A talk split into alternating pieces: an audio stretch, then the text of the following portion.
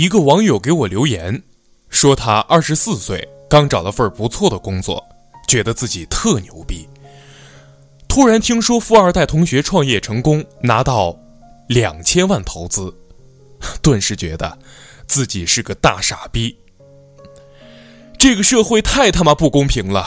我苦苦追求的上限，不过是他的起点。他工作都不想去做了，恨不得现在就回老家混吃等死。自怨自艾是世界上最傻逼、最不酷的事了。你苦苦追求的上限，不过是人家的起点。那你先到上限再说啊！你觉得人家是富二代，你再怎么努力都超不过了。那你先把那些不是富二代的大多数超过了再说呀。你都不是富二代了，你都输在起跑线上了，所以你更要拼尽全力呀。正是因为没有爹可以拼，我们才要拼命啊！想起几年前认识的一个女生，有一份全职工作，业余时间写网文，那是六年前吧。她一年靠写网文就能赚二百多万，我一听这个数据我就懵了。接下来我就展开了大面积的嫉妒，凭什么呀？他的网文很一般啊，各种无聊意淫呐，凭什么值这么多钱？直到某天，我听说他是怎么保持每天持续更新五千到一万字的网文的时候，我就闭嘴了。哪怕是生病住院，他也会一边打着吊针，一边在病床上把文章写了。他熟练地掌握了在出租车上写作的技巧。有一次，他去日本出差，工作到半夜才回宾馆。结果凌晨三点，他室友发现他不见了，出去找他，才看到他蹲在宾馆的走廊上，借着微弱的光，吭哧吭哧写文章。因为怕影响室友睡觉，他就在走廊上写到凌晨五点，勤奋的令人发指。偶然的机会得知他家是土豪，开连锁超市的，我再一次懵了。写文章这种。脏活累活，富二代也干。问他为什么要这么拼？家里不是挺有钱吗？他说：“我最讨厌你们这么问了。我家里有钱，跟我有什么关系？”呃，这话没法接了。对我来说，他的故事最大的励志效果，就是每次我偷懒在床上不想写稿的时候。想想他在宾馆走廊上蹲着打字的样子，我就灰溜溜的起床，默默的打开了电脑。作为穷逼，我努力点儿还不行吗？我还认识一个少年，初中毕业就去英国上学了。既然要在异国留学，总得给他添置点什么吧。于是他父母在英国给他买了栋大别墅。本来他们看中了一栋一亿多的，有点贵了。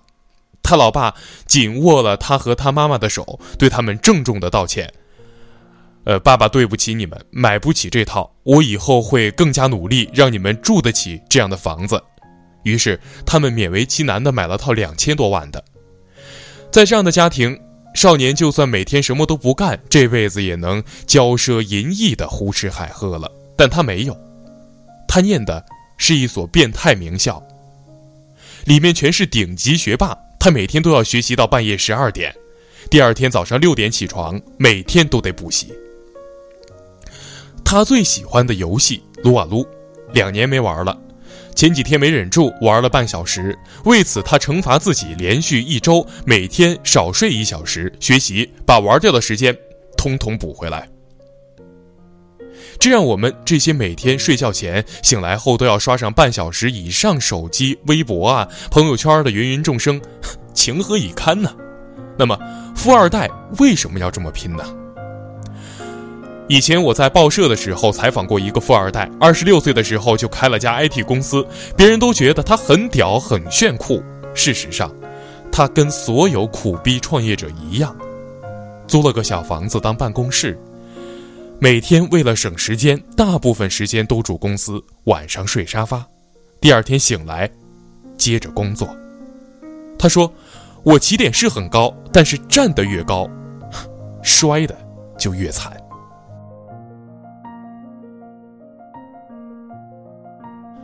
刘瑜不就说过吗？“海阔凭鱼跃，天高任鸟飞。”你怎么知道不是海阔凭鱼枪，天高任鸟摔呢？最让他难过的是，如果一般人失败了，可能就周围几个人看笑话；而他如果失败了，看他笑话的能排几条街。有钱人的烦恼，谁不爱啊？他隔壁二大爷家的狗都要开心几天。有些富二代赚钱的原因单纯是。穷，我们觉得他们是富二代，在他们的圈子里，未必如此。就像我们眼里的有钱人，在王思聪眼里还是个穷逼，而王思聪在马克扎克伯格、比尔盖茨这些全球超级富豪眼里，也是穷逼呀。既然穷，就要努力奋斗，好吧？就算他们不认为自己穷，比如国民爸比马云的儿子马元峰，就算中国最顶级的富二代了吧？据说在杭州读书的时候就是学霸，现在在伯克莱大学读书。据周围人爆料，评价他的是四个字：低调、勤奋。如果说富二代生来是兔子，我们生来是乌龟。即使我们再努力，也追不上兔子，也可以是乌龟里跑得最快的那一个呀。再说，我们也不用把目标放在超过兔子上。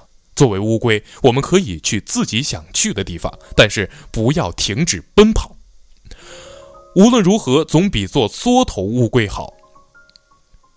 有一段话我很喜欢：人会长大三次，第一次是在发现自己不是世界中心的时候；第二次是在发现即使再怎么努力，终究还是有些事令人无能为力的时候；第三次是在。